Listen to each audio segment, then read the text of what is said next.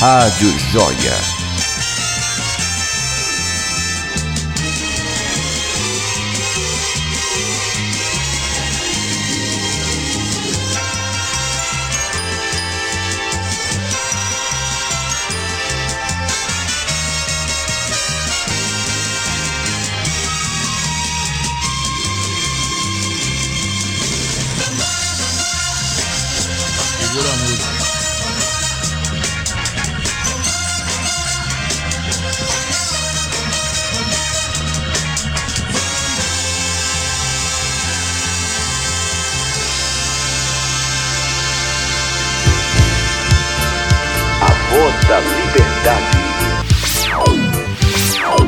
Estamos de volta com o programa A Voz da Liberdade. A voz da liberdade. Magno Lavini. 7 horas e 39 minutos, 7 e 39 Coscoba. Pois é, Pedinha, liga pra cá, liga pro 999838544 ou manda sua mensagem, manda seu recado. Lembrando pra quem tá me perguntando aí, né? Não vou dizer, não vou dizer o nome, porém, eu vou chamar a atenção. Quase dois anos da rádio e você me pergunta um negócio desse hoje. Não tem live pelo aplicativo. Ah. Tá bom, minha joia? aham. Você do quinto andar aí, ó. Você É. vai, ouve no aplicativo, é. ouve na Rádio Cultura AM 1140. Tem um radinho, liga o radinho Né, e ouve na Rádio Cultura. E tem também, vai lá no Facebook. Aí vê a cara desse sujeito ruliço lhe falando aqui com Pois a é, barba não- por fazer. não São tem live 7 lá. horas e 40 minutos, 7 h 40 Coscoba. Pois é, deixa eu mandar mais um abraço, vou ligar assim pra ele já já. É, Olivia. Olivia para a prefeita? É o Felipe de, de Santana. É, já já tá aqui, viu? Tá né, lá, é, ó, é que ele é parente, é Santana também. Ele deve estar. isso é nepotismo. Eu sei que não são parentes, não, mas ele, ele é querido amigo nosso aqui, acompanha sempre a gente. Felipão, um abraço. Lidiane Silva. Olha, Magno, pacientes com doenças raras, pessoas com deficiências física e intelectual ou que necessitam de suporte psicossocial passam a contar a partir de agora com ampliação, com ampli- ampliação no atendimento através do Sistema Único de Saúde, o SUS, por parte de quatro instituições filantrópicas em parceria com a Prefeitura de Salvador. A Associação de Pais e Amigos dos Excepcionais, o Instituto Baiano de Reabilitação e o Núcleo de Atendimento à Criança com Paralisia Cerebral atuarão na modalidade de centros especializados em reabilitação, habilitados pelo Ministério da Saúde para garantir o acesso a pacientes diagnosticados com autismo, síndrome de Down e outros. O Centro Nezinga de Atendimento à Saúde Mental da Mulher e Família funcionará como centro de atenção psicossocial. O contrato do convênio gira em torno de 33 milhões anuais, dividido entre as quatro instituições. A parceria com essas entidades já possui reconhecimento e a expertise no município. Ocorre após a abertura de um chamamento público. O convênio foi assinado na manhã de ontem no Palácio Tomé de Souza pelo prefeito ACM Neto, ao lado do secretário municipal de saúde, Léo Prates, e da, da Davina Brandão, representante do Centro Nezinga. Tatiana Amorim, diretora técnica de serviços e referências de doenças raras da APAI, e a Carla Dumé, superintendente administrativo do IBR, Pedro Guimarães, presidente e fundador da, da ANAC, e o Dermeval Evangelista, presidente em exercício da APAI. O prefeito destacou a, a expressão do atendimento das às entidades e vai permitir uma atenção maior para as pessoas portadoras de deficiências e garantiu que a- nos próximos anos a prefeitura irá investir ainda mais nesse tipo de serviço, Magno Lavini. São 7 horas e 42 minutos, 7 e 42 Hoje é dia 12 de 9 de 2019. Amanhã teremos aqui no programa o queridíssimo Luiz Dória. Ele que é um dos grandes nomes do esporte brasileiro. Ele que é treinador de MMA, dos maiores lutadores do Brasil. Treinou aí o Popó também, que foi campeão mundial de boxe.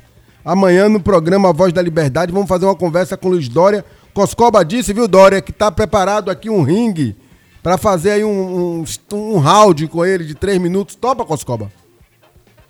Um, um roundzinho com o Luiz Dória, você não?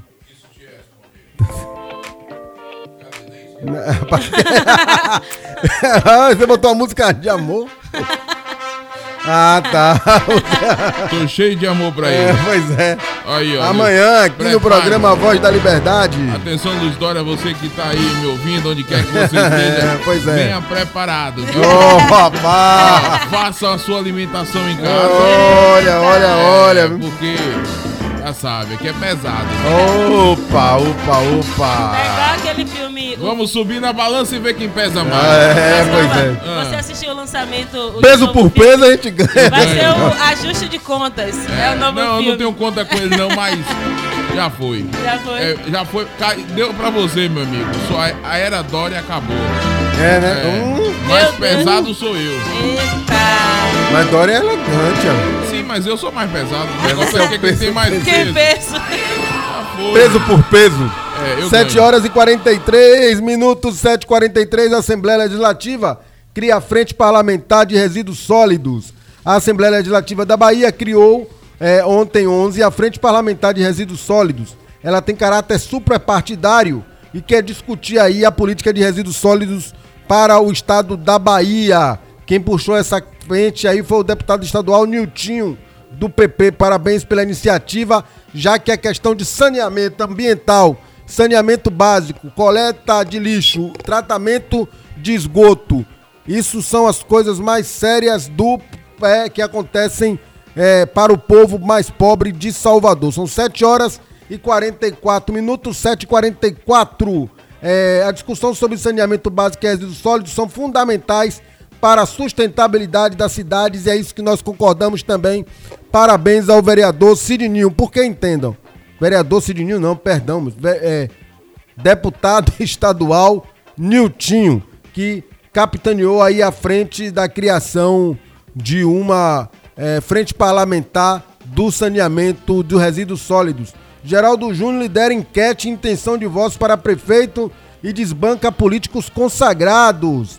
Olha, foi feita uma enquete aí pela internet e obviamente não tem eh, função de pesquisa, mas o presidente da Câmara Municipal de Salvador, o vereador Geraldo Júnior, lidera aí essa enquete para prefeito. Olha como é que tá lá. Ele aparece com 37%, seguido pelo vice-prefeito Bruno Reis, com 33%, João Bacelar com 8%, Guilherme Belitani com 8%, Lides da Mata com 3%, João Galberto com 3 também, Alice Portugal. Mas a enquete, gente, olha, enquete não, não funciona como pesquisa. Porque quem faz a enquete tem seu público.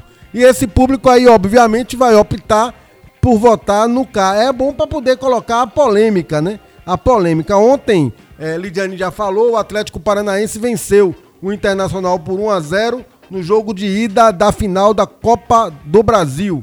Ontem todos os comentaristas diziam que o Atu- o Atlético Paranaense era favorito no Paraná e que o, o Internacional é favorito no Rio Grande do Sul. Vamos esperar para ver. Aí são 7 horas e 46 minutos, Coscoba.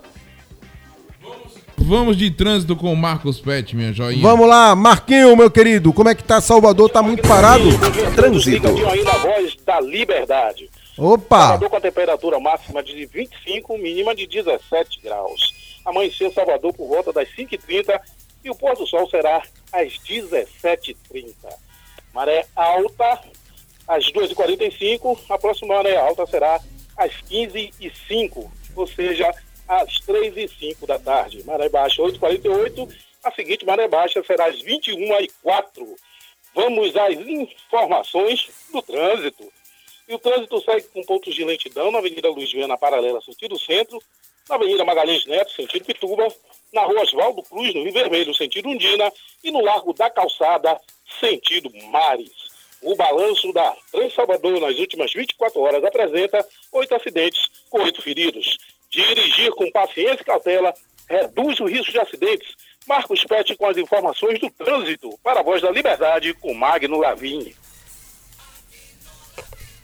Valeu, Marquinho. Valeu, Marcos Pet. Muito obrigado por sua participação, como sempre, muito pertinente, trazendo as informações do trânsito, temperatura, pra gente saber como é que tá a cidade de Salvador. Cidade, como sempre, com seus problemas graves de mobilidade. Ainda bem que tá resolvido, sim, exatamente. São 7 horas e 47 minutos, 7h47.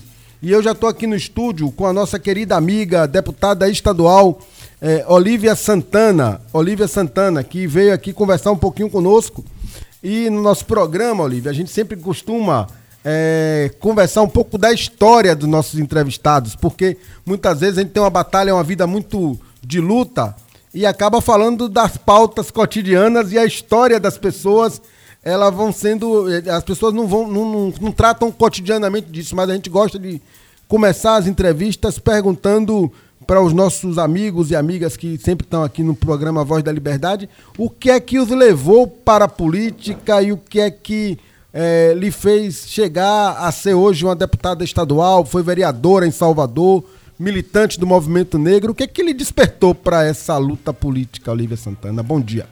Bom dia, Magno. Bom dia, Lidiane, Lidiane. Diego. Para mim é um grande prazer estar aqui e dizer que, na verdade, o que me levou para a política foi a luta, a, a luta organizada, né? a organização da revolta. tem gente que se revolta e descamba para outros caminhos. E tem gente que se revolta com as desigualdades sociais e envereda pela política. E eu fico feliz de ter encontrado esse caminho é, desde que era jovem, sempre. É... Então não tem muitos anos, não, jovem. Tenho 53, bem vivido, resolvida com minha idade. tem gente que detesta É verdade, é verdade. Eu não tenho problema, não. Eu não quero morrer tão cedo. Só tem um caminho, envelhecer. É né? verdade. É verdade. E Mas, bem, assim, né? Se, se puder. E, e, bem, se puder. É. Eu estou tentando. Mas assim, Magno, eu, minha história de vida é semelhante à da grande maioria da população negra de Salvador, da Bahia e do Brasil. É, a gente sempre a, a, é, é, parece uma regra a coincidência entre pobreza e negritude. E eu venho de uma família muito pobre, minha mãe é uma trabalhadora doméstica e que me criou assim, foi pega no interior, veio para Salvador, para iam cuidar dela como se fosse uma filha. Ah, na verdade, ela foi é, uma escravinha doméstica, sem salário, sem direitos, sem nada. Ela teve oito filhos, eu sou sobrevivente, porque ficamos apenas três vivos, e duas meninas e um menino. E ela me criou assim com muita batalha. A gente vivia numa favela, uma situação de pobreza muito pesada, mas felizmente a gente conseguiu resistir, sobreviver. E quando eu entrei na universidade, é, mais antes, mesmo no movimento secundarista, sempre tive muita atuação, muito na pauta cultural, artística da, do Colégio Manuel Devoto. Estudei no Henrique de Matos, no Alfredo Magalhães antes, né? E depois o ensino médio eu fiz no Devoto. E quando eu entrei na universidade é que, de fato, a cabeça abriu completamente e eu participei das lutas estudantis pela universidade pública, gratuita, democrática, pelas cotas. Sim. Primeiro Senum, que a gente participou também na UFBA. Foi exatamente um grito da negritude em defesa da abertura da universidade para que a gente pudesse entrar. Porque as cadeias são para os negros, as universidades para os brancos. É verdade. E a gente rompeu com isso. O pessoal fala de cotas, cotas e, esquece que os filhos dos fazendeiros sempre tiveram cotas nas universidades para estudar Cotas agronomia, por exemplo. É. pois Uma, é. Fora das condições Exatamente. econômicas que, que permitiam. Mas, Olivia, então, aí sua militância política, ela se construiu e depois você foi vereadora de Salvador já foi secretária de Educação do de município Salvador. de Salvador, tem uma experiência vasta nessa área. Como é que você avalia hoje aqui a administração atual do prefeito ACM Neto? Então, eu tenho. Eu fui vereadora, fui secretária de Educação do município, conseguimos fazer um trabalho que elevou a, o IDEB de Salvador. Também implantamos, foi na minha gestão que foi implantado o sistema de matrícula informatizada. Sim e a Lei 10.639. Então, eu avalio que a gestão do prefeito ACM Neto é uma gestão que nós reconhecemos que houve, de fato, um maior cuidado com a estética das praças, não é? Mas nós não podemos achar que Salvador é praça e festa. É verdade. É? Nós não podemos achar que a cidade é isso. A cidade é uma cidade que tem um altíssimo indicador de desemprego. Nós precisamos de uma estratégia de desenvol- de desenvolvimento econômico para Salvador, que produza inclusão social, que possa contribuir com o rompimento desse ciclo perverso. É um ciclo muito perverso é, de miséria, de pobreza. Você tem que criar políticas de geração de emprego e renda. Você tem que investir na qualificação da saúde pública, a mobilidade urbana, que felizmente deu um salto em Salvador por conta do governo do estado da Bahia. Preciso reconhecer a obra do metrô, que foi fundamental, as grandes vias As- as que foram avenidas, né? abertas, as avenidas que foram, foram e continuam sendo A 29, a- trabalhadas, abertas a 29 de março, encurtar, integrar. Quer dizer, precisou acontecer um governo de centro-esquerda com o PT, o PCdoB, as forças políticas, o PSB, tantas forças, PSD, todo mundo Todo ali, mundo lá, né? juntos, para a gente ter obras de mobilidade urbana que integrasse o subúrbio A gente- à quem- Orla Atlântica de Salvador. Quem mora em Salvador é, e parece é, que os- nem, nem se dava conta da proximidade entre o subúrbio e a- o Exato, litoral. Exatamente. O litoral da praia Mas isso é. a É uma forma de excluir as pessoas, de não permitir de. A desigualdade é pensada, calculada. Calculada. Não se tinha interesse de integrar. Eu me lembro todo o debate sobre a Barra, por exemplo. Tirar as linhas de ônibus indicação da Barra. Tirar linhas de ônibus. Pra que o povo não entrar. descer pra É. Barra. Mas a negrada vai a Não pé. tem Ah. É E verdade. se reclamar, vai a ter mais. E vai Você mesmo. chega na Barra domingo, É uma tem gente festa. de plataforma, É Paripe, verdade. É uma O pessoal maravilha. Piripiri. O pessoal se desloca do outro lado da e cidade vai e para vai as mesmo. praias, o que é bom, todo mundo quer, todo mundo gosta. É. E nós também gostamos de estar na praia, assim, da Barra, do Porto da Barra. Hum. Aquilo não pode ser tratado como um condomínio privado para poucos. É verdade. Aquilo é Salvador. E Salvador é E muito, nossa, muito embora, sua gente. muito embora também, se a prefeitura fizesse o investimento da mesma qualidade nas praias do subúrbio ferroviário, as pessoas certamente também iriam se dividir e curtir ali seus espaços próximos à casa, porque são praias belíssimas também, até certeza. muito mais, Mais bonitas que, bonitas. mais bonitas que, que a. Cantagalo. É verdade. São como praias fantásticas, maravilhosas, que as pessoas não vão em quantidade porque o acesso é ruim, porque não tem uma urbanização adequada, porque então se a prefeitura também tivesse um olhar para o investimento na área de lazer das pessoas que de fato vão se divertir na periferia da cidade, na periferia não, na orla na orla da, Da Bahia de Todos os Santos, né? Que é. o pessoal tem até uns engenheiros que dizem que chamar de subúrbio ferroviário é um erro, porque deveria chamar de orla da Bahia de Todos De os todos Santos os santos, que é, que é uma. é, não tem esse investimento, é tudo segregado, afastado. Aí você tem razão. as é uma, parece um planejamento de, de separação e de afastamento das pessoas. Exatamente, para segregar. É, eu já Segregar. havia observado isso também, Magno e, e deputada. A, a diferença até no material que foi usado na reforma da Barra é Claro. totalmente diferente do material que foi usado Claro. aqui na Baixa do Sapateiro. No mate- Você vê a diferença no pisar. Uhum.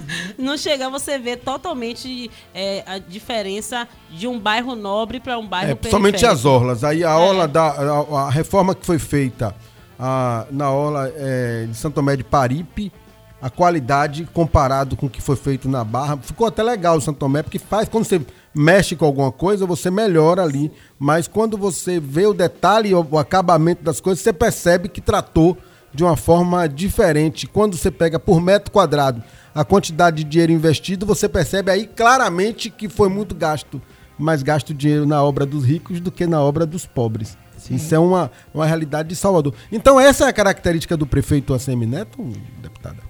Além do mais, eu acho assim, eu sempre fico pensando como pode, independente de ser um liberal, né? O prefeito Assemi Neto é do DEM, que foi PFL, que foi Arena, né? Esse, esse partido que sempre se estabeleceu como um partido ideologicamente de direita. Tanto que É eles um en- partido entraram, com a, elites. entraram com a DIN contra as né? cotas, né? Exatamente. Foi o DEM que entrou com a DIN contra as cotas. Eu estava no julgamento das cotas no STF, nós conseguimos derrotá-los, derrotá-los, né?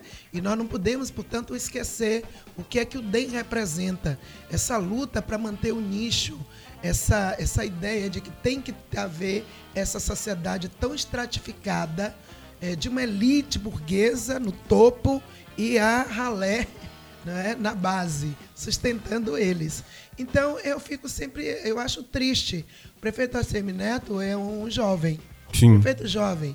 Na minha opinião, poderia trilhar outros caminhos, caminho da democracia, da democracia ter sintonia com o projeto é, de nação de Brasil, não é? Ele que é uma das principais lideranças do É o DEM presidente nacional, né? É o presidente nacional do DEM. E bancar um governo tão nefasto como é o governo Bolsonaro. Mas ele eu não, fico- ele diz que não é aliado, tão- não. Ele fala assim, que ajuda pontualmente, aí tá as declarações do Que prefeito. pontualmente. Ele diz que não é aliado, não. Ele, que fala, não sou eu, agarrado não. com o Bolsonaro, abraçando o Bolsonaro. Eu acho tão feio aquela fotografia, os dois rindo assim, naquela felicidade, e o povo sofrendo aqui, se acabando, entendeu? O, presi o pre- presidente que na sua campanha foi responsável pela morte do mestre Moa, do Catendê. Eu não vi nenhuma declaração do prefeito ACM Neto na época da campanha, quando aconteceu a morte. É, aquela no- coisa no estúpida, turno, né? Aquela coisa brutal, covarde. Nenhuma declaração. O mundo inteiro eu vim de Lisboa agora. Participei da festa Avante, que é uma festa realizada pelo Partido Comunista de Portugal, que reúne países, diversos países, e é um movimento de democracia. Movimento contra a direita, movimento de defesa dos direitos do trabalha, dos da classe trabalhadora. E estava lá uma bandeirinha, bandeiras com Marielle Franco e Mestre Moa. Mestre Moa hoje é um símbolo da luta contra o fascismo no mundo inteiro. Eu entrei na casa de Saramago, na Fundação Saramago, que eu sou a mulher que ama os livros, e tava lá, Rua Marielle Franco. No meu gabinete também tem a plaquinha Rua, Rua Marielle, Marielle Franco, né? Então, assim, a gente não viu o prefeito se pronunciar sobre essas coisas, né? Então, eu acho, e dá sustentação a um governo que está afundando o Brasil, aprofundando o desemprego, destruindo. Eu digo que esse governo Bolsonaro, Magno e Lidiane, é o governo da destruição nacional. Não há nada que este homem toque que fique de pé. É verdade. Destrói tudo. Destrói tudo. Destrói Mas, a ele, mas o argumento deles, mas o argumento deles é que o governo da esquerda tinha destruído o Brasil e que eles precisam praticamente refundar a nação do ponto de vista das políticas, que as privatizações elas seriam uma consequência da irresponsabilidade da gestão dos governos da esquerda. E que isso tudo que está acontecendo agora é reflexo dos erros de Dilma e de Lula. Essa é a base do argumento de Bolsonaro. Por que que não é? É a tese dele. Você não acredita nisso, não, né? Não, Tá eu tô de brincadeira perguntando. Eu quero aí, saber né, a sua.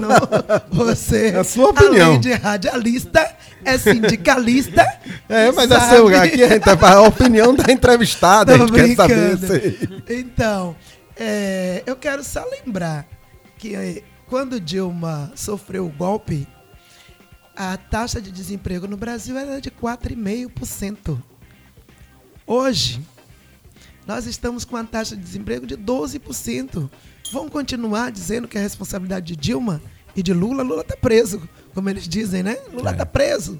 Prenderam Lula, derrubaram Dilma, prenderam Lula e ergueram um, um governo de destruição nacional. Foi isso que esses caras fizeram.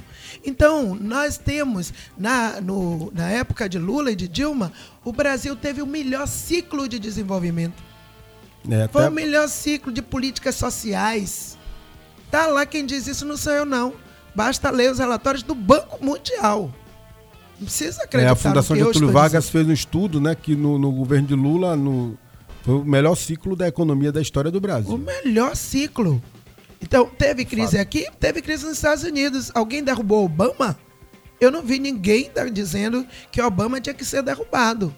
Enfrentou os Estados Unidos, enfrentou a crise deles. A Europa enfrentou a sua crise. Aqui, personificaram a crise em Dilma. a culpada, a caixa de Pandora, essa ideia machista, misógina, é porque É, era uma algumas- presidenta, a mulher que veio e que trouxe tudo isso, vamos derrubar essa mulher, erguer uma república dos homens, Brancos e dos homens brancos, ricos. ricos, poderosos. Eles não tá vendo que essa receita não daria certo. Latifundiários, gente que usa a fé, faz a manipulação da fé da- das pessoas.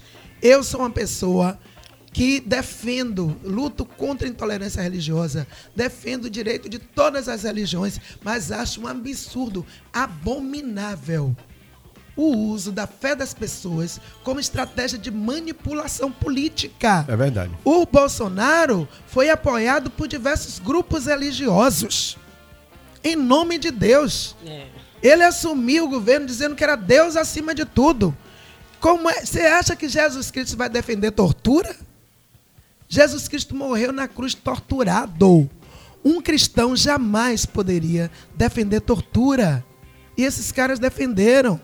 Então, esse governo, esse aprofundamento de desemprego, das desigualdades econômicas, as desigualdades sociais, se deu como uma engenharia desse governo nefasto. Mas Não é uma questão de herança de Lula É, e de Dilma. mas- Solte Lula, dê o governo a ele, que você vai ver o que, é que vai acontecer. Eu acho que melhora um Portugal conseguiu a saída, teve crise econômica em Portugal.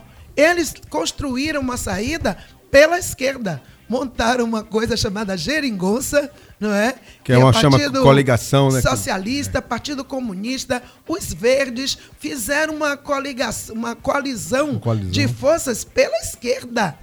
E adotaram a Mas política aí também- econômica diferente do que a Mas, gente mas, está fazendo mas, mas, aqui. deputada, aí também não é o erro da, crise. não é o erro da própria esquerda com relação ao que montou para poder governar, não, porque a coalizão que governou o Brasil nos governos de Dilma e Lula era uma coalizão, uma coalizão, eu falei colisão porque tinha certas coisas que de fato não Colidiram colidiram também. Do É, é, é, era muito ampla no, no aspecto político e mais os avanços civilizatórios que o Brasil teve desde a Constituição de 88 também me parecem muito frágeis. As coisas estão se desmontando muito rapidamente. Eu via alguns amigos meus na briga da campanha dizer assim: Mas Magno, eu vou votar em Bolsonaro, fique tranquilo, porque é apenas um governo. Daqui a pouco passa.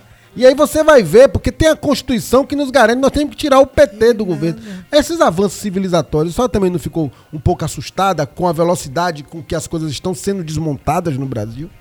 Eu não estou um pouco assustada, não. Eu estou assustadíssima. Eu estou espantada. Paulo Freire dizia para a gente nunca perder a, nossa capacidade do espanto. A capacidade do espanto é que nos move a mudanças, a promover mudanças, a lutar por uma causa, por exemplo. Né? E eles estão rasgando a Constituição. É de uma é forma muito doloroso violenta, né? quando você fala, por exemplo, das alianças, Magno, nós temos que levar em conta que Lula tentou três vezes sem alianças Sim. amplas e perdeu. A esquerda sempre foi minoria no Brasil. Nós temos que encarar essa realidade. O país, a estrutura eh, política brasileira sempre esteve na mão dos poderosos, dos muito ricos, de uma classe dominante. Os trabalhadores não tinham exercício de cidadania uma história política real, reconhecida, fomentada, eh, investida de cidadania, de democracia, de amplitude. Não foi assim. Então nós temos uma elite carcomida. Infelizmente, a elite brasileira não conseguiu se libertar daquela, daquele, do ranço colonial do colonialismo. A nossa elite ainda é muito amarrada à luta por privilégios e não pela distribuição de direitos e pelo reconhecimento de direitos. O cara, se ele puder te ter como escravo, ele vai ter você como escravo, meu amigo. É verdade. Ele vai tirar qualquer bobagem que seria um salário minimamente digno. Ele vai achatar, porque ele quer ter o privilégio de ter um escravinho e não um trabalhador com uma infraestrutura de direitos, todo mundo acha lindo. Quando viaja, vai para a Europa, países organizados, ah, tá limpo, a limpeza, a higiene, o povo, e ninguém quer assumir o pacto com os trabalhadores, com a classe trabalhadora, para garantir emprego decente, para garantir uma infraestrutura de direitos. É que lá tem luta de trabalhadores, continua. É óbvio, as claro, greves na Europa Mas a gente fortes. ainda está na pré-história. É, deputada, a senhora, teve- direitos, a senhora falou que teve em, entendeu? Teve em Portugal agora no encontro de partidos comunistas é, de diversos lugares do mundo. Como é que o mundo está vendo aí a questão do governo Jair Bolsonaro, especificamente sobre a questão da Amazônia, que talvez seja aí a coisa que mais chamou a atenção, e na questão dos direitos humanos, a forma com que nosso presidente ele se, re- se retrata, fala sobre a questão de tortura, prisão, morte, assassinato. Como é que isso tem refletido nos outros países? Então, a, a imagem é péssima. Eu ficava, todo mundo que sabia que a gente era do Brasil vinha se solidarizar com a gente. Era um negócio assim. Eu vi uma mudança enorme, porque eu tive na CSW eh, em 2015. Foi um encontro da ONU, eh, uma reunião eh, voltada para os direitos das mulheres. E o Brasil ainda ali era referência. Sim. Então as pessoas nos procuravam para elogiar as políticas sociais. A ONU usava o Bolsa Família e as políticas para as mulheres como referência para recomendar a adoção dessas mesmas políticas por outros países. O Brasil tinha saído da- do mapa da fome, então foi todo um movimento é, de vir- virtuoso. E agora as pessoas procuravam a gente para se solidarizar. O ato de solidariedade que houve lá nesse, no, no, no evento da Avante foi um ato de solidariedade à Palestina, solidariedade a povos eh, de países africanos que estavam em luta e solidariedade ao Brasil pela volta da extrema-direita por um governo neofascista. As pessoas estão preocupadas. Tem gente que oferece abrigo. Olha que loucura. Olha a situação que a gente se meteu. A, a- a política, a política externa brasileira é horrenda. O Brasil Essa se de nomear o a filho Trump do, do camarada. e a Israel, países linha dura.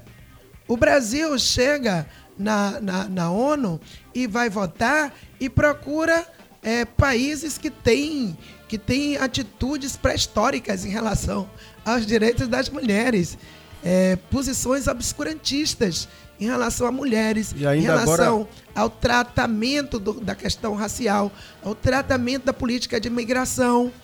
Então o Brasil virou isso. O Brasil que era um país conciliador, até mesmo na época de Fernando Henrique. É, porque a, a tradição do Instituto Rio Branco, na verdade, da Exatamente. diplomacia brasileira, Tradição sempre foi uma avançada. tradição avançada e de conciliação Pela internacional, pela paz. Pela paz. A fundação do Instituto ele tinha essa vocação Exatamente. e a diplomacia brasileira hoje está sendo enxovalhada no mundo todo Exatamente. com relação à postura do governo. Essa do presidente querer nomear o seu filho embaixador nos Estados Unidos é de uma, uma violência com a história da, da diplomacia brasileira. Eu imagino os bons é, é, servidores públicos que estão nas carreiras diplomáticas, como é que não devem estar se sentindo nesse momento. Imagine se Lula ou Dilma quisessem Fazer uma coisa nomear um filho ou uma filha para assumir um, um cargo. O STF já teria arrumado um jeito, Jeito de tirar. né? de tirar Ministério Público Federal. Tudo eles iam se unir e inviabilizar e até afastar o presidente. É impressionante como nossas estruturas, é, nossas instituições e nós estamos nas ruas defendendo o que resta das instituições democráticas. Mas eu também fico muito preocupada com essa, essas- essa concessão que tem sido feita, uma série de concessões, não é? a esse governo para fazer o que quer. Então, você ter o filho do presidente, ele está trabalhando para que o seu filho seja, Seja um embaixador um embaixador. nos Estados Unidos. Isso é uma derrota, é um desrespeito É à diplomacia brasileira. Essa gente que estudou tanto. Nós temos quadros, quadros experientes, bem formados no Itamaraty, e de repente você vê todo mundo sendo deixado de lado E, e o cara vem e diz, olha, vai ser meu filho, fala inglês e É, vai. fritou uns assumir. hambúrgueres. Fritou São uns hambúrgueres. 8 horas e 12 minutos, 8 e 12. Você que está aqui na Rádio Cultura AM 1140. Eu estou conversando com a deputada estadual Olívia Santana. Fala, Diego. É, o Marcelo Carvalho bota aqui, bom dia. Olívia é experiente e representativa. Dos, meia, dos 69 prefeitos já existentes na nossa cidade, apenas uma mulher governou. Ela se acha pronta para ser a segunda mulher prefeita de Salvador? Eu já ia fazer essa pergunta que o Felipe Santana também colocou aqui. Olívia para prefeita, né? Tem uma turma aí. Aí eu até brinquei com o Felipe. Eu sei que ele não é Santana, mas não é seu parente. Eu conheço ele. Aí disse assim, não é nepotismo. não. Ele caiu na Jamais. risada. Ele caiu na risada aqui, que eu conheço o Felipe, é de para, para, Parapiranga. Paripiranga. Paripiranga, Paripiranga. é, é lá longe daqui. É outra família. Ô, ô, Olivia, então como é que está essa discussão sobre a questão da sucessão municipal? Você- seu nome está na mesa? Você colocou à disposição do seu partido também o nome para é, é, disputar a Prefeitura de Salvador? Na eleição passada, o governador Rui Costa chegou a declarar em diversos meios de imprensa aí e tal, que preferia o seu nome para a disputa municipal. É, acabou que todo o campo democrático foi com, decidiu ir com, com Alice Portugal, que também é do seu partido, uma grande companheira, vou estar vai estar até comigo segunda-feira aqui no programa. E a- o prefeito Semineto ganhou a eleição com 78% dos votos. né? A gente tomou uma pancada pesada na eleição passada aqui. O povo escolheu manter o prefeito Assemineto no poder. É, nessa eleição, acabou a coligação proporcional. Os partidos políticos que quiserem ter representação na Câmara vão ter que arrumar formas de se fortalecerem em suas bases. E o seu partido, o PCdoB, é um partido que tem um histórico de ter uma estrutura boa em Salvador. Já teve três vereadores, é, se- sempre com votações razoáveis, grandes quadros, figuras importantes, Aladilce, aí tem o Hélio, que é vereador do, do- da área de transporte. É, a senhora já foi, já foi vereadora com a votação muito boa pela experiência que tem, o Everaldo Augusto, enfim, tem grandes quadros do PCdoB aqui. Como é que vocês estão pensando em sucessão e como é que Olívia Santana está se vendo nesse processo? Então, eu quero primeiro agradecer né, as, as manifestações eh, de respeito e dizer que sim, meu nome está à disposição do PCdoB. O PCdoB, inclusive, já tomou decisão no municipal de abrir o debate sobre a, a Prefeitura de Salvador, a sucessão na Prefeitura, é, com dois nomes, que seriam o nome, o meu nome e o nome da deputada Alice Portugal. É, isso se deu muito em função é, do próprio resultado das eleições, não é? De, eu fui eleita deputada estadual e a minha votação foi muito grande em Salvador. Eu tive 35.300 votos na cidade de Salvador. Então, bastante- é uma votação muito, muito expressiva. expressiva, né? Eu fui a terceira mais votada eh, dos nomes que disputou para estadual, né, deputado estadual. Alice foi a quarta mais votada para federal. Então, o PCdoB tem dois quadros, de fato. Com base mulheres real na cidade. Com base real na cidade. Então, eu também eh, compreendo, em 2016, Magno, é importante resgatar que em 2016 eu, inclusive, apoiei o nome da deputada Alice Portugal. Porque em 2015 eu era presidenta do PCdoB municipal. Certo. E nós já tínhamos feito conferência e fechado questão. Na conferência. Quando o governador foi sugerir, da- já da tinha feito a conferência. Exatamente, da candidata Alice. Não teve disputa no partido. Eu não fui candidata contra a Alice e Alice contra a Olivia contra qualquer outro nome. Nós unificamos em, no- em torno do nome de Alice Portugal e fechamos isso ainda na conferência que aconteceu em 2015. Em 2016, já se aproximando do processo eleitoral, aí veio todo uma, um debate, mas a gente não ia revogar uma decisão partidária. E eu sou uma mulher de partido. Sim, sim. Eu sou uma militante, uma dirigente do PCdoB, da direção nacional. É, não estava ali para criar nenhuma cisânia. Sempre tive Combinado não é caro nem barato. Não é Combinado. caro, não fica caro. Mas para essa eleição, nós estamos livres. Sim. Né?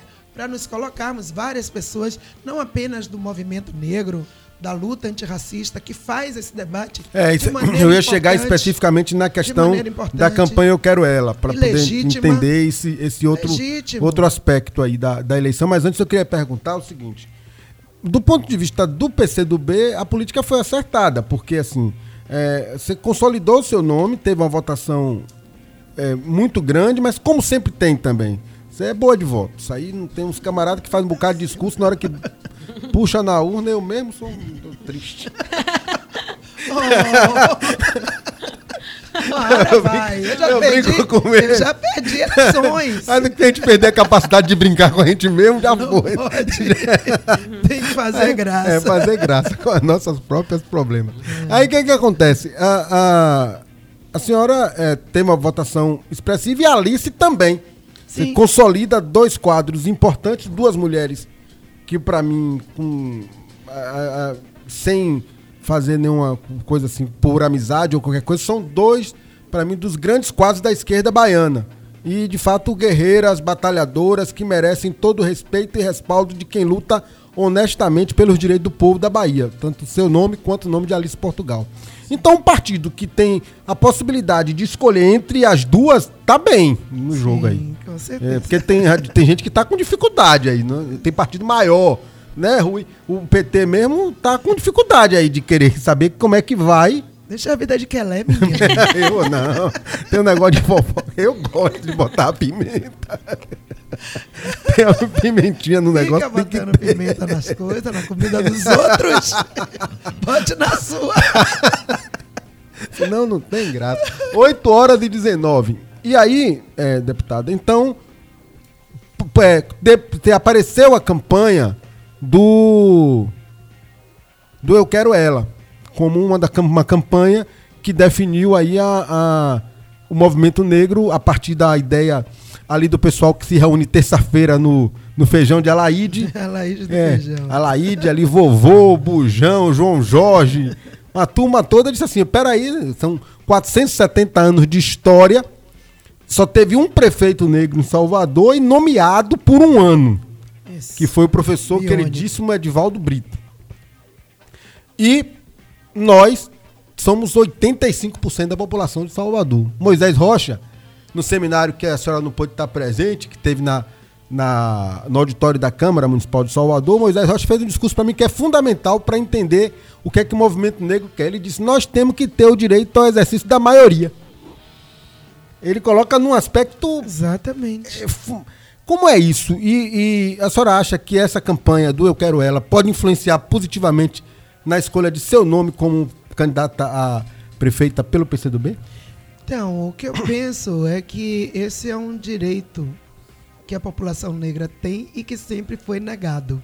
É impressionante como Salvador, uma cidade de maioria negra, nunca pôde ter um prefeito, uma prefeita negra, negro, é, eleito e escolhido dentro de uma organização partidária para disputar para valer, agregando um conjunto de forças políticas. Então, isso Nova York já teve prefeito negro, Atlanta já teve prefeita negra, quer dizer, diversas cidades já tiveram e grandes cidades do mundo já tiveram.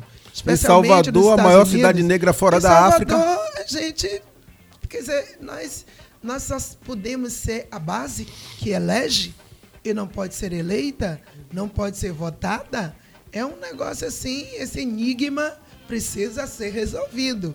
Então é legítimo o movimento é, que se estabeleceu, é, o movimento negro se organizar, fazer a campanha Eu Quero Ela, que não é de agora, já vem de um certo tempo. Sim. Eu acho que agora tomou uma dimensão bem maior.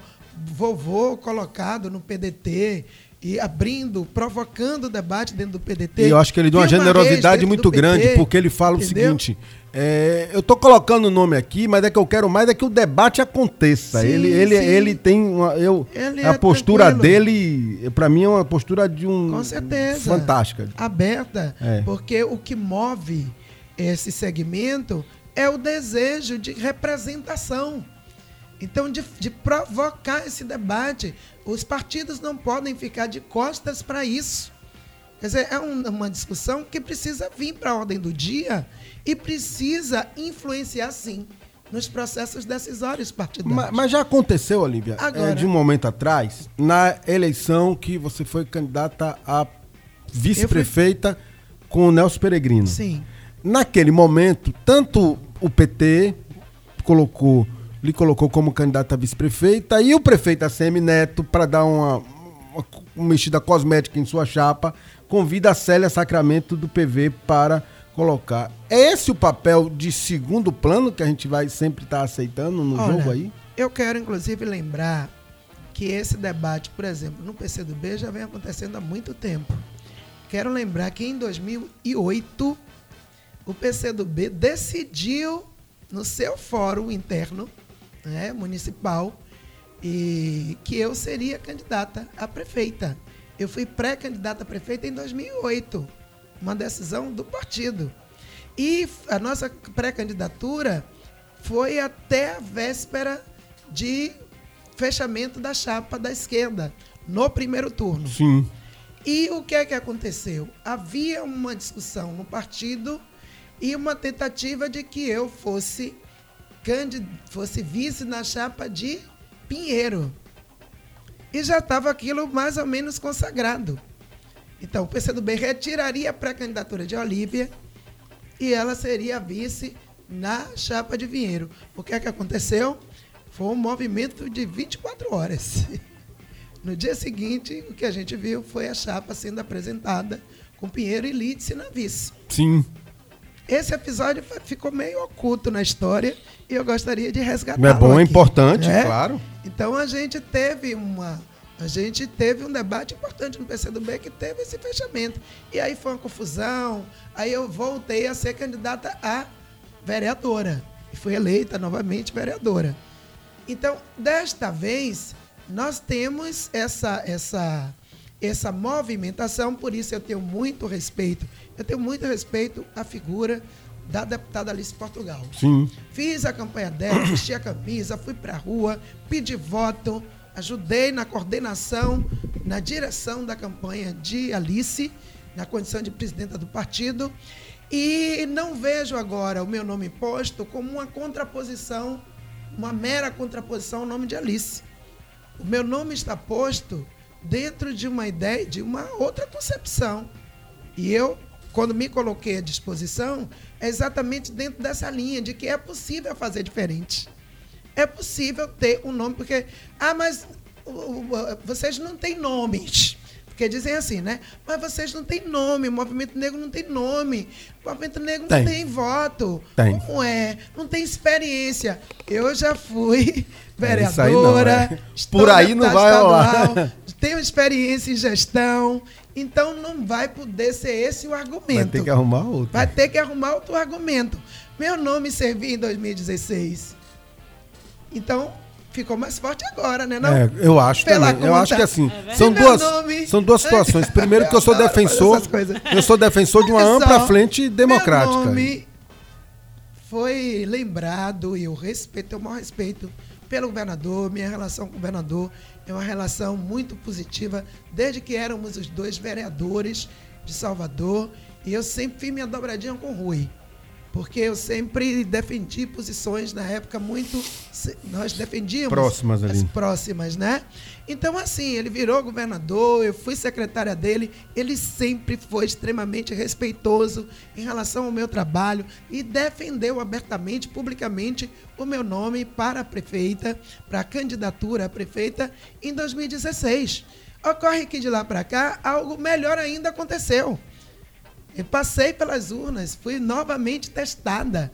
Tive 57, quase 58 mil votos para deputado estadual. É muita gente. Mais dá- de 35 mil em Salvador. Significa que o nome ficou mais forte. Dá porque encher- política também é matemática. Dá pra encher é quase a voto. fonte nova de então, gente aí. Nosso, nosso nome está posto dentro dessa possibilidade de que os partidos abram-se para o novo. Para apostar sim numa candidatura Mas- negra. mas- não para os negros. Mas, Olivia, tem algumas mas coisas que para eu. a cidade. Tem algumas coisas que eu me preocupo. Eu, antes eu aqui, pa- passar aqui para as pessoas que estão mandando Abraço a Francileia Amorim, advogada, conselheira tutelar, está aqui dizendo representatividade importa e que venha uma candidatura preta, uma prefeitura preta e uma Câmara Municipal preta. Ela está dizendo aqui. Ela está aqui dizendo pra gente. A Kika está mandando um, um, um beijo para a senhora, dizendo que tem uma excelente entrevista, que está aqui muito, está gostando muito da entrevista. E o Juvan está perguntando que, que ele queria saber se não é uma jogada do governo querer liberar o estado de Pituaçu para iniciativa privada e, consequentemente, favorecer. Ô, Gilvan, depois a gente comenta aqui sobre o Bahia, né? Porque ele está querendo levar o Belitani. É o negócio de Belitani no, no PT que ele está perguntando. Se não é uma jogada para botar Belitani no PT e querer depois, novamente, tirar aí a possibilidade das candidaturas mais à esquerda. Aqui a pergunta dele é pertinente mesmo. Eu que tinha entendido que era só sobre o esporte, mas ele está querendo saber se esse negócio do Pituaçu aí, esse negócio de botar Belitani como queridinho de todo todo mundo também não pode atrapalhar aí o que seria a construção de uma candidatura de um campo mais democrático? Aí ele precisa per perguntar a quem está apoiando o Belitani. É, eu acho Sidônio que, ou Rui, né? Eu acho que eles que precisam responder. Eu penso que nós temos que pensar um projeto que articule os partidos de esquerda, de centro-esquerda, os partidos é, do campo democrático. Não é uma candidatura somente de esquerda, eu acho que nós temos que compor uma, um campo amplo de forças políticas para disputar Salvador com um projeto para a cidade. Não pode ser uma, uma candidatura para enfrentar alguém meramente. Nós precisamos ter um uma candidatura. É isso que eu ia perguntar. Qual é o projeto plano de governo? Para a cidade. Você também tem calma. Eu tenho. é, fique na sua. na verdade, eu também já estava aqui pensando Porque em perguntar, sendo eleita, né, quais as medidas seriam tomadas Eu não vou colocar o carro adiante Não, dos claro, óbvio. eu estou tá dizendo, eu sou pré-candidata dentro do PCdoB. Não, mas não é isso não. Mas o PCdoB ainda não decidiu quem será a das duas. Eu acho que é um bom problema. É um problema, um problema tem, bom Queria mandar um, um abração para minha queridíssima Alice Duas Portugal. Mulheres, gosto muito. Nenhum muito, partido tem isso. Se colocou dessa maneira. Duas mulheres batalhadoras duas mulheres, de entendeu? luta, uma de dirigente luta, sindical, outra com origem no movimento popular, estudantil. Quer dizer, são, são figuras. É, o PCdoB, sinceramente, é, neste caso específico aqui, acertou muito na construção dos quadros e a história permitiu com que tivesse esse momento aí é, o, o, nosso João Amazonas deve estar lá aplaudindo pois de onde é, estiver. É, mas nesse ponto, nós temos uma coisa muito avançada. O PCdoB tem política de promoção de mulheres. Existe uma política no partido. O partido já fez conferências de mulheres. Vão fazer a terceira conferência de políticas para mulheres no PCdoB. A, a nossa bancada federal é, é paritária, quatro mulheres, quatro homens. Aqui já teve também na Câmara, éramos eu e Aladilce, Everaldo e, e Oliveira. Sim. Entendeu? Então a gente tem uma, uma, uma construção. A presidenta nacional. Hoje continua, é né? Porque Santos, você tem Hélio e Aladilce. É, hoje é Hélio e Aladilce, exatamente. É. Luciana Santos é a nossa presidenta nacional. Foi prefeita, foi prefeita de Olinda, de Olinda deputada né? federal. Então, o partido tem uma política voltada para mulheres e nós estamos construindo também a cada, a cada ano a gente tem conseguido avançar também no debate interno sobre a questão da luta antirracista e vamos ter a nossa primeira conferência para discutir a questão racial no Brasil. O racismo no Brasil, como enfrentá-lo do ponto de vista partidário, porque essa não pode ser somente uma agenda do movimento social do movimento negro. Quem se organiza para disputar poder na sociedade são os, são os partidos, partidos, políticos. Quem então, os partidos, em vez vai... de se organizarem para ir para a STF contra direitos, contra cotas, devem se organizar para discutir que contribuição eu posso dar para a eliminação do racismo das relações sociais brasileiras. É. Agora, isso que eu ia perguntar, no sentido, não óbvio que não tem escolha, se não tem escolha, é, é não tem como falar de, de projeto de governo, mas como a senhora já teve a experiência de ter sido pré-candidata em 2000 e 2008, não é isso? É, depois foi candidata a vice-prefeita com o Nelson Peregrino. Tem uma, uma, um acúmulo de vida. Quais seriam as principais, é, assim, pelo menos em linhas gerais, as principais ações que um prefeito avançado ou prefeita deveria tomar na cidade de Salvador para poder diminuir essas diferenças que a gente citou aqui, de a gente agora que descobriu que Cajazeiras é próximo de Piatã. Exatamente. Por conta de uma avenida. Quer dizer, é uma loucura isso, mas é verdade. Parecia um outro mundo, né?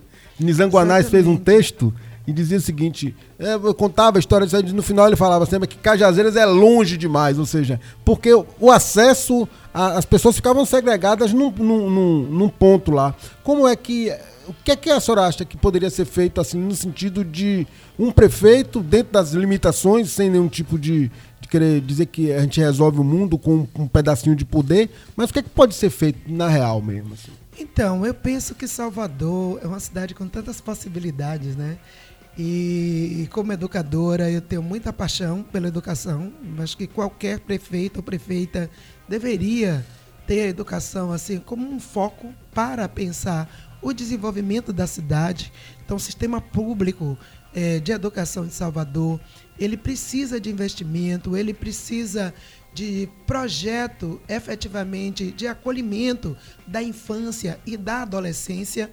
Ah, pensa também que Salvador tem que ter uma vigorosa, duradoura estratégia de desenvolvimento econômico que dialogue com todas as forças que queiram contribuir.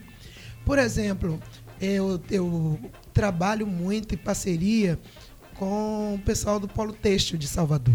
Né? O Polo Têxtil fica ali na Cidade Baixa. Ninguém fala sobre isso. É verdade. É uma, uma, uma instituição privada, mas que recebeu um grande incentivo do poder público, um investimento de 8 milhões do governo do estado na época de Wagner.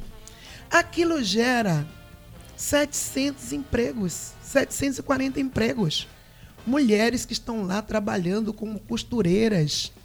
A gente precisa investir mais naquilo ali, porque é, os empresários são pequenos empresários. Sim. Eu aproveito para aproveito mandar um abraço para a Loyola e toda a turma do, do setor de vestuário de Salvador, porque é uma é uma um trabalho ali que me encanta muito, porque são empresários soteropolitanos gerando emprego para nossa gente, mulheres e homens que moram ali na cidade baixa, no Uruguai, que moram ali na Península Itapajipana. Então, muitas vezes você dá incentivo fiscal para uma empresa que está vindo de fora, que vai gerar menos emprego, mas ganha tanto do governo. E na hora dela dar o retorno, ela levanta, são as chamadas empresas circo, né? É. Porque elas levantam o acampamento, vão embora, não deixam nada. nada. Aconteceu... Então nós temos que investir. Você vê no Uruguai e as mulheres da Luísa Maim deram um exemplo. Elas construíram uma escola que atende mais de 200 crianças. É uma escola comunitária modelo, referência que se sustenta com apoio do, da Visão Mundial e um pequeno apoio da prefeitura, que desde a época que eu era, inclusive, secretária, secretária. E a gente luta pelas escolas comunitárias, mas o poder público precisa compreender que não precisa inventar a roda, não precisa fazer coisas mirabolantes, precisa olhar para sua gente, para seu povo e fortalecer as estratégias de sobrevivência, ampliar Salvador é uma cidade muito empobrecida. Nós temos que enfrentar isso. A miséria, a pobreza. É isso que eu em vez dizer, de fortalecer a é segregação, é nós temos que abrir. E quais seriam os caminhos? Gente... Porque assim, nós estamos falando de uma cidade que ela é primeiro ou segundo sempre em qualquer estatística de desemprego. Estamos falando de uma cidade que sempre é, só ir aqui, infelizmente, no Nina Rodrigues, dia de segunda-feira, e ver pela, pelo rosto das pessoas que estão esperando a liberação dos corpos, você percebe que é lá dentro são da morte. da morte. dos jovens negros da periferia da de Salvador. Você é uma cidade que tem é, um, um adensamento populacional muito grande, onde tem lugares que sequer o sol bate. Porque as pessoas moram. Quem não conhece Salvador, quem é, quem é criadinho aqui na Barra, na Graça, acha que é isso. Não vai na periferia e percebe o que é que você passar numa rua e aquela rua ter 10 ruas montadas por trás. essa é a cidade de Salvador, de verdade, na real é Sim. essa. Como é que faz para poder é, uma prefeita de um tempo com um orçamento tentar pelo menos atingir, começar a mexer com esses que são os verdadeiros vespeiros de Salvador? A questão da regularização fundiária, que é a cidade que não- as pessoas não têm título de propriedade, a questão de esgotamento sanitário, onde você tem um problema gravíssimo de saúde pública com relação a diversos pontos. E como é que a senhora pensa nesses pontos assim? Então, Magno, eu penso que essa é óbvio que nós não podemos ter uma visão ilusória de que ah, vamos chegar e vamos fazer uma revolução na cidade. Não é assim. Porque até para você ter recursos, você também precisa de uma política macroeconômica que favoreça. E nós hoje estamos numa situação de muita crise. Mas é possível sim, quando se quer o, o orçamento, desculpa, que, você, que a prefeitura tem, ele precisa também eleger prioridades. Se o prefeito, se a prefeita elege a educação básica, desculpa, como prioridade, então daquele orçamento você vai ter que investir na educação básica, sim. Você vai ter que investir em educação infantil. O governador Rui Costa, a gente só não teve tragédias, não teve morte, porque o governador Rui Costa elegeu como prioridade do seu governo captar recursos e garantir a construção de encostas De algumas Salvador. encostas importantes. Foi né? fundamental aquilo ou não foi? É verdade. É possível ou não é possível fazer? É possível você ter fazer a opção de também fazer política para os pobres e não tratar pobre como algo que tem que ser varrido. É o lixo que tem que estar debaixo do tapete. Você tem que ter preocupação com a salvação de vidas. Gestão é eleição de prioridades. O empresariado pode colaborar, pode contribuir. A gente tem que sentar e fazer um pacto em defesa da cidade. É possível fazer isso.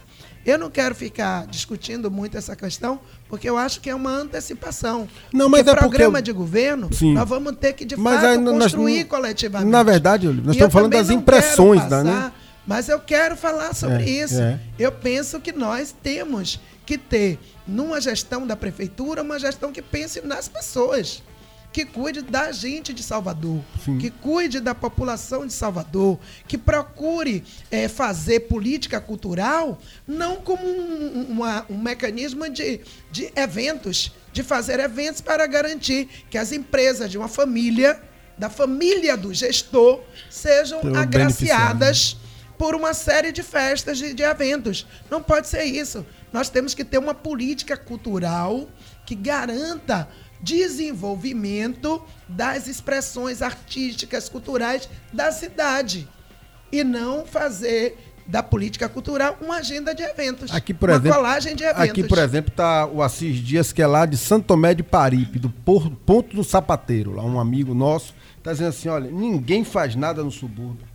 Vamos andar no subúrbio para ver o que é está acontecendo. Ou seja, o desespero das pessoas com relação à gestão da cidade de Salvador, com relação ao cuidado mínimo com as pessoas mais pobres, é assim. Aí eu tava falando com a Delmo Queiroz, que é aqui de Cosme de Farias. Magno, Cosme de Farias eh, não tem uma política pública de ocupação das praças e a praça é tomada pelo tráfico, porque não tem Exatamente. política pública. Exatamente. Exatamente. Nós precisamos, nós temos espaços importantes em Salvador que precisam de ocupação cultural e esportiva. Ter política cultural, ter política para o esporte. Você chega no subúrbio, plataforma, em diversos. Olha o teatro de plataforma Sim. lotado. Diz que o povo não quer saber de cultura, o povo não quer saber de cinema. Dê oportunidade. Quantos cinemas você tem no subúrbio? Quantos teatros você tem no subúrbio? Não tem. Não tem nada. Não né? tem. Então, é, eu, quando eu participo dos Aí- eventos no Teatro Plata- Plataforma, ali na Península, no Espaço Cultural Alagados, lotado de jovens. A gente quer jovens fazendo teatro, quer jovens fazendo cinema. As mulheres negras acabaram de se organizar e fizeram uma jornada de cinema em Salvador, lotada. Então é possível, agora nunca tem dinheiro. É, a- a- Pra fazer essas o- coisas o não tem poder dinheiro. público tem que chegar junto, assim, no sentido de Tem propiciar. que aportar. Aí, aí tem outras iniciativas, como por exemplo, eu vejo a batalha dos nossos amigos aí do samba junino, que não conseguem de forma nenhuma articular isso que é uma, uma tradição cultural da cidade na época de São João, que é o samba de roda do, do, do São João, que é uma coisa de Salvador, especificamente do, daqui do Recôncavo, e não, não consegue fazer porque o poder público olha apenas a questão da grande festa que vai sair na. Preconceito. E o samba do junino, o samba junino, tá aí. É. A turma toda, Toda pode parte- testemunhar que quando eu era vereadora, nós fomos pra cima, trouxemos o samba junino, porque ficavam pedindo nos gabinetes, né? 500 reais, 200 Passar um reais. chapéu aqui Nós né? fizemos uma reunião com o samba junino, eu era vereadora apenas, não era prefeita, não era governadora. E a gente sentou, discutiu, meu gabinete virou um QG. Tinha dia que chegava lá, tava entupido de homem do samba junino. Eu, a mulher feminista, o gabinete lotado de, de machos e, e brigam, que é um negócio É louco. verdade. Mas a gente conseguiu fazer uma coisa super bacana. Elaboramos um projeto junto com eles, apresentando. Na época, Leonelli estava na Bahia Tussa e a gente levou o projeto do samba junino e a gente conseguiu que a Bahia Tussa apoiasse o samba junino. E todo ano tem um suporte para o samba junino. Hoje a prefeitura já, Já assumiu um já pedaço assumiu um pedaço, porque é uma política cultural. É, mas só que aí o pessoal de Asseminário tem uma precisa política, ajudar Olivia, que, que precisa é... fazer não é nem ajudar, é, incorporar Mas- na estratégia de desenvolvimento Mas- mas- cultural da cidade. Mas ele só gosta de ajudar os Entendeu? dele, né? Agora, ele não gosta de ajudar os deles. A gente, eles fazem como uma ajuda. É. Botam uma pontinha e ficam se vangloriando de que deram alguma coisa. Para os deles, são milhões. Lula disse que gostava de ajudar pobre. Porque pobre, quando chegava, se ele botasse 100 mil, 200 mil, É. a pessoa saía numa felicidade. E os ricos, quando entravam, falavam sempre de milhões e bilhões. E, e é? aplica o dinheiro. Magno. Oi, a, a Poliana colocou aqui: a prainha de Lobato precisa de iluminação. O prefeito veio aqui, botou aparelhos para atividade física e deixou todo mundo no escuro. É. É um novo é, tipo não de adianta. É a falta do cuidado. Você está entendendo É, o é, descaso? é. Porque se você bota quadra com iluminação, o peão que sai da obra, que sai do trabalho, ele chega em casa de noite, bota o short dele e vai jogar bola na quadra, porque está iluminada. Claro. Se não estiver iluminada, ele já não vai fazer Não isso. vai fazer. As pessoas estão na praça, mas não pode ser durante o dia somente. As Tem que- pessoas querem estar na praça durante a noite, porque as pessoas trabalham muito. Essa história de ficar dizendo que o povo é vagabundo é uma mentira. Você chega na Europa, tá todo mundo no seu horário de almoço, suas duas horas de almoço, deitado nas praças. No ócio, ó. Descansando, porque o descanso é um direito. E é fundamental para destruir manter sua tudo. produtividade, né? Entendeu? Como é que você vai produzir se você não pode descansar? Se você não tem direito a um lazer? Você sabe qual é o lazer do pobre? No Gevelho Federação, nos bairros populares? É o cara na liberdade, todo bairro popular é assim. Sim. Uma rua no meio, um bocado de casa, uma em cima do outro, da outra. Quando dá de tarde, o cabo sai de dentro de casa, Aí- porque o calor tá grande, para não um ficar horror. brigando. É. Aí, muitas vezes, quando o fluxo do trânsito tá menor, aí o cara bota duas quadrinhas, duas traves Travezinha no meio da rua e pista. começa Vai jogar ali. e fica jogando bola. Quando o carro passa, tira a trave e correndo. É uma loucura. Uma loucura. Ou, ou os mais velhos jogando dominó e tomando uma cerveja ou uma cachaçinha para poder passar se o tempo. acabando da É, cachaça. pra passar o tempo. Entendeu? Porque não tem política cultural, não tem política esportiva. Esportiva. A gente tem judô, tem a Federação de Judô que tá aí, faz um trabalho lindo. Por que, que não se investe em judô? Amanhã- na cidade amanhã- Salvador, amanhã eu vou no entrevistar- futebol, na capoeira. Amanhã eu vou entrevistar Luiz Entendeu? Dória, que é um, um de grande Deus, nome do tem boxe. muita coisa que- pra fazer que não precisa bilhões pra fazer. Um grande nome nem do- milhões, nem bilhões Vou- para fazer. Viu, Olivia? Amanhã eu vou entrevistar Luiz Dória, que é um grande nome do boxe. E Luiz Dória tem um projeto que não consegue fazer com que desenrole, porque dava para fazer várias escolinhas de boxe no, Pois é, na, na periferia. pequenas. É, e, e- um homem consagrado internacionalmente, inclusive, por conta da- do MMA e do- da- dos atletas que ele já Conheço. lançou. Um E- e aí, é, então, então, essas coisas que a gente tem que ter alguém que tenha um olhar disso. Vou dar um exemplo. O Juvan está dizendo aqui, Magno, o transporte público em Cajazeiras voltou para pior do que era na década de 80.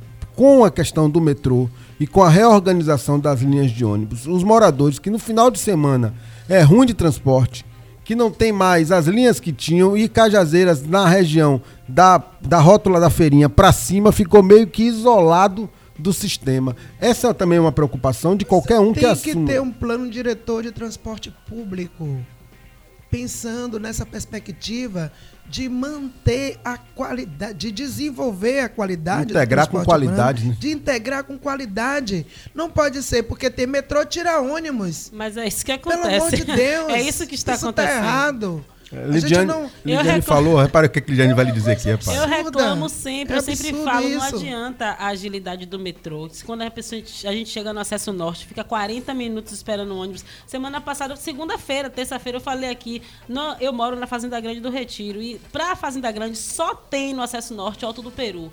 E aí você sai do trabalho da faculdade, se você não pegar o ônibus de 9h40, você só pega o de 10h20. E se você não pegar o de 10h20, você só pega o último, que é 11h20 da noite. Olha que loucura. Então gente. é um absurdo. Ontem, Uma inclusive, loucura. na fila de ônibus, estávamos nos organizando para fazer um abaixo assinado, porque é um absurdo isso. As a pessoas segregação. ficam- É, é, é um Nós temos que absurdo. romper essa cultura da segregação.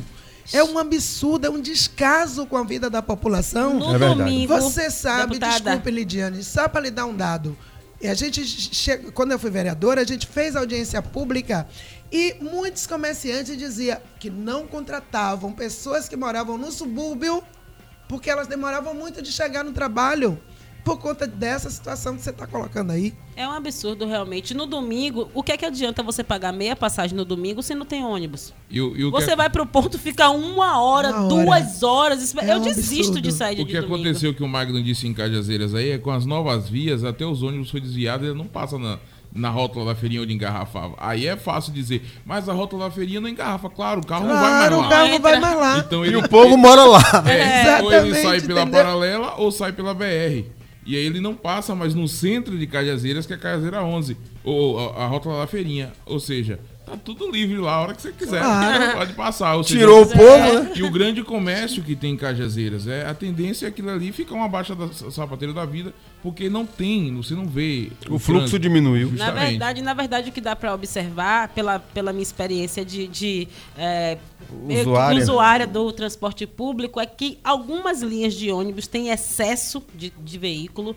Vou citar a Barroquinha, no Alto do Peru. No Barroquinha, tem ônibus a cada 5 minutos, 10 minutos. No Alto do Peru, a cada 20, 40, 50 minutos. Então, tem ônibus demais para determinada linha e ônibus de menos para outra, pra- outras linhas. Por exemplo, lá onde eu falo com propriedade de onde eu moro, porque, porque é a minha realidade. Claro. Então, você sabe que ó, pode ter o Perovaz Itaigara passar pela Fazenda Grande, pode ter o Boa Vista Pituba passar pela Fazenda Grande, pode ter o Capelinha passar pela Fazenda Grande e só passa o Alto do Peru. É um absurdo, é um, um descaso com o pessoal que mora lá, não tem respeito. Umas linhas com muito ônibus e outras linhas sem nenhum. Então, quando eu falo da necessidade de um plano diretor de transporte urbano, é, diz respeito exatamente a isso. Ouvir a comunidade, a né? ouvir a população. Você não pode ter uma planilha que estabelece, estabelecida apenas pela visão do empresariado de transporte. Você não pode ter um fluxo, um estabelecimento das linhas a partir do que o empresário acha que deve ser. Nós precisamos levar em conta a necessidade, Necessidade da população. E quando eu uso essa palavra segregação, é porque não há outra que configure melhor. Porque durante a semana você tem X frota. X quantidade de ônibus na frota. Quando chega no final de semana, reduz. Por quê? Isso tem a ver com a ideia de que o trabalhador ele não pode Ele não tem o na direito cidade. de circular Ele não sua tem folga. direito de circular. Domingo vai sair para quê? Fique dentro da sua casa. A senhora- Entendeu? Será É eu- segregação, você só tem direito. Ou no máximo jogando dominó na porta ou no. é. Exatamente, bebendo, se acabando, entendeu? E jogando seu dominó no máximo. E deixa o parque da Entendeu? cidade pro pessoal E do Taigara. espaços pra- Pelo amor É. de Deus, gente, a gente tem que ter uma política de integração real da cidade. A segregação, ela já é em si, ela já é uma violência. Impedir a mobilidade na cidade de certos setores, certos segmentos populacionais, significa manter segregado aquelas pessoas. Então você cria uma asfixia. Sim. Essa asfixia vira uma bomba. E é por isso que a gente tem indicadores de violência tão terríveis. E quando a- a- a- aí qual é a política pública? É a polícia chegar para prender e o rabecão para levar, levar os corpos. É isso que nós queremos manter nessa cidade? então nós não temos. não. Eu estou lendo um livro fantástico que é o de João Reis. Eu quero até destacar Sim, meu sim. querido historiador João Reis. E ele fala sobre. É o livro sobre a greve A negra. greve negra viu? em Salvador, eu sei, Nós temos que fazer um lançamento desse livro para o movimento sindical. É verdade. E a configuração, pensar Salvador, quando você vê a configuração cidade de alta, Salvador naquela baixa. época, e você Os vê o que, é que ainda acontece hoje, pelo amor de Deus, gente. São 8 horas e 52 minutos. Você que está aqui com a gente, nós estamos aqui na Rádio Cultura AM 1140, programa A Voz da Liberdade. Coscoba, diga, querido. Tem um áudio aqui pra Pronto, deputado. eu tô aqui um recadinho antes aqui. A professora Neuza Miranda, da UFBA, da Faculdade de Nutrição, tá aqui dizendo excelente entrevista com a Olivia. Mandando um abraço pra senhora. Oh, forte abraço, professora Neuza. Coscoba, obrigada. diga, querido. O que é que tem? Bom dia, Magno. Bom dia, Coscola. Bom dia, Liliane. Bom dia, bom dia, nossa deputada Olivia aí. Eu quero saber, a senhora tem falado aí dos projetos, a senhora tem falado aí da- dessas situações aí que a senhora tem comentado aí na rádio hoje. Eu quero saber da senhora uma coisa. O que a senhora tem para o povo baiano? Para a gente, para a gente ter essa, essa para a gente crer, para a gente crer e acreditar, crer e acreditar na senhora mais uma vez, né? Mais uma vez acreditar na senhora. Qual o projeto que a senhora tem para o povo baiano se a senhora for eleita a prefeita da cidade? O que a senhora tem para nós, o povo do subúrbio? Porque a eleição hoje, a senhora sabe, tem que ser igual a formiguinha, né?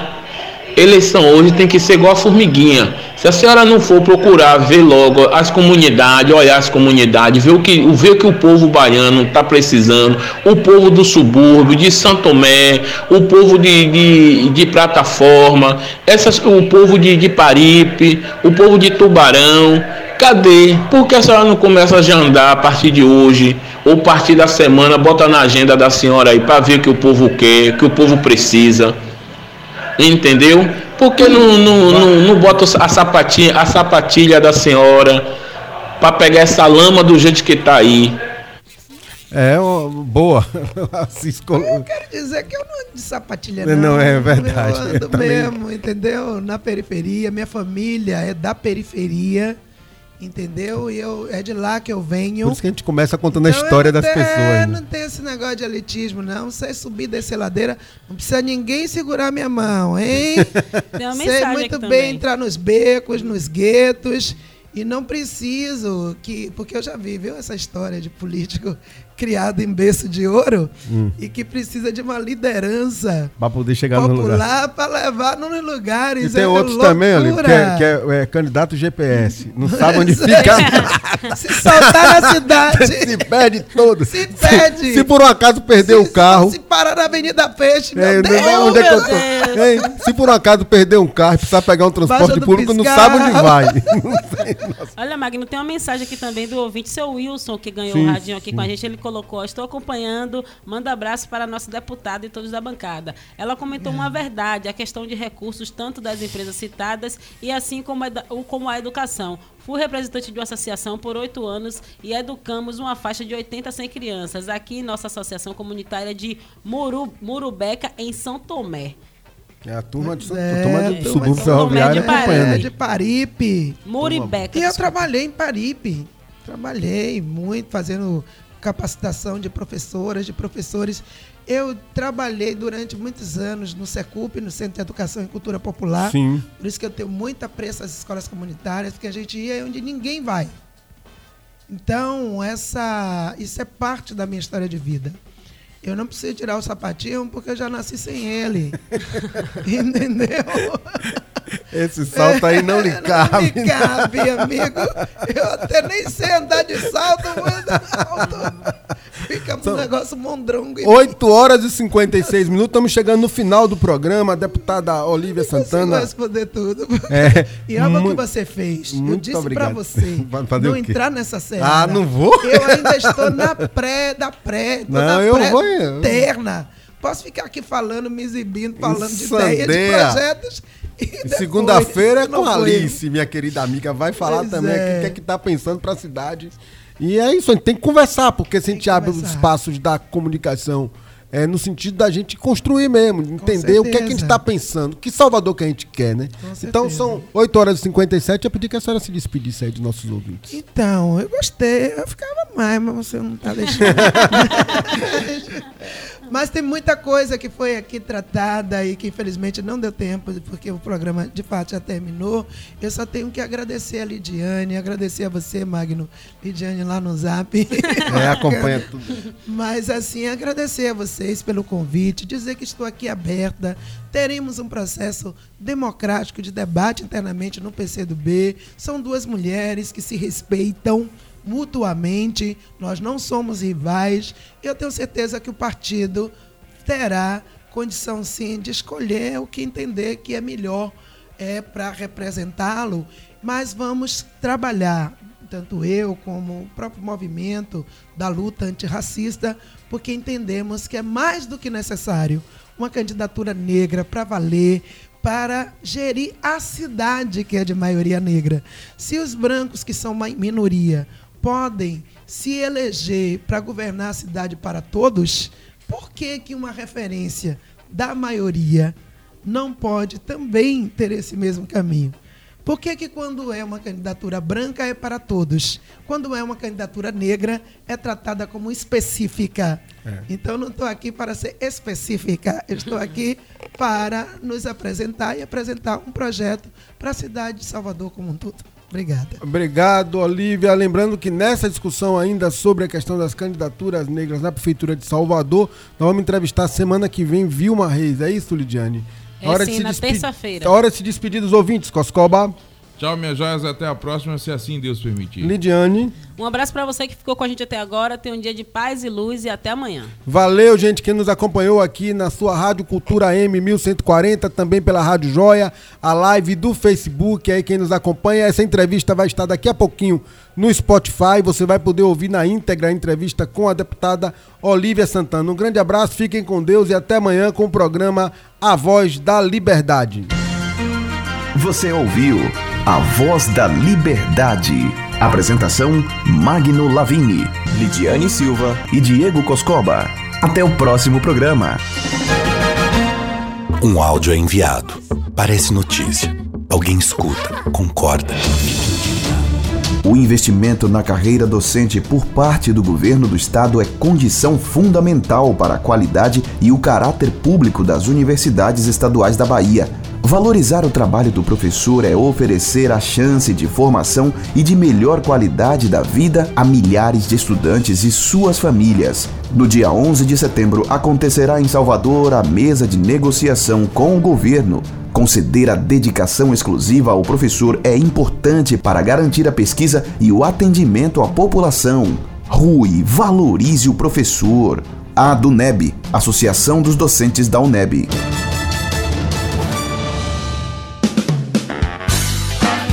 A cerveja Serra Santa é feita com puro malte belga e lúpulo americano, com cuidado em todos os detalhes em sua fabricação. Uma experiência em consumo de cerveja. Conheça a nossa linha completa. Serra Santa. Tenha a experiência de consumir uma cerveja feita exclusivamente para você. Se for dirigir, não beba. A Federação Nacional das Associações de Detran, FENAS Detran, realiza nos dias 24 e 25 de outubro, no São Salvador Hotéis, o 11º Congresso Brasileiro Trânsito e Vida e 7º Internacional, com o tema Uma nova década de ações rumo ao desenvolvimento sustentável. Estarão reunidos especialistas e o público em geral, onde serão discutidos os rumos do sistema viário e políticas públicas de desenvolvimento sustentável através do trânsito no Brasil e no mundo. Inscrições abertas no site www.transitoevida.com.br ou pelo telefone 71 3272 1081. 11º Congresso Brasileiro Trânsito e Vida e 7 Internacional. Realização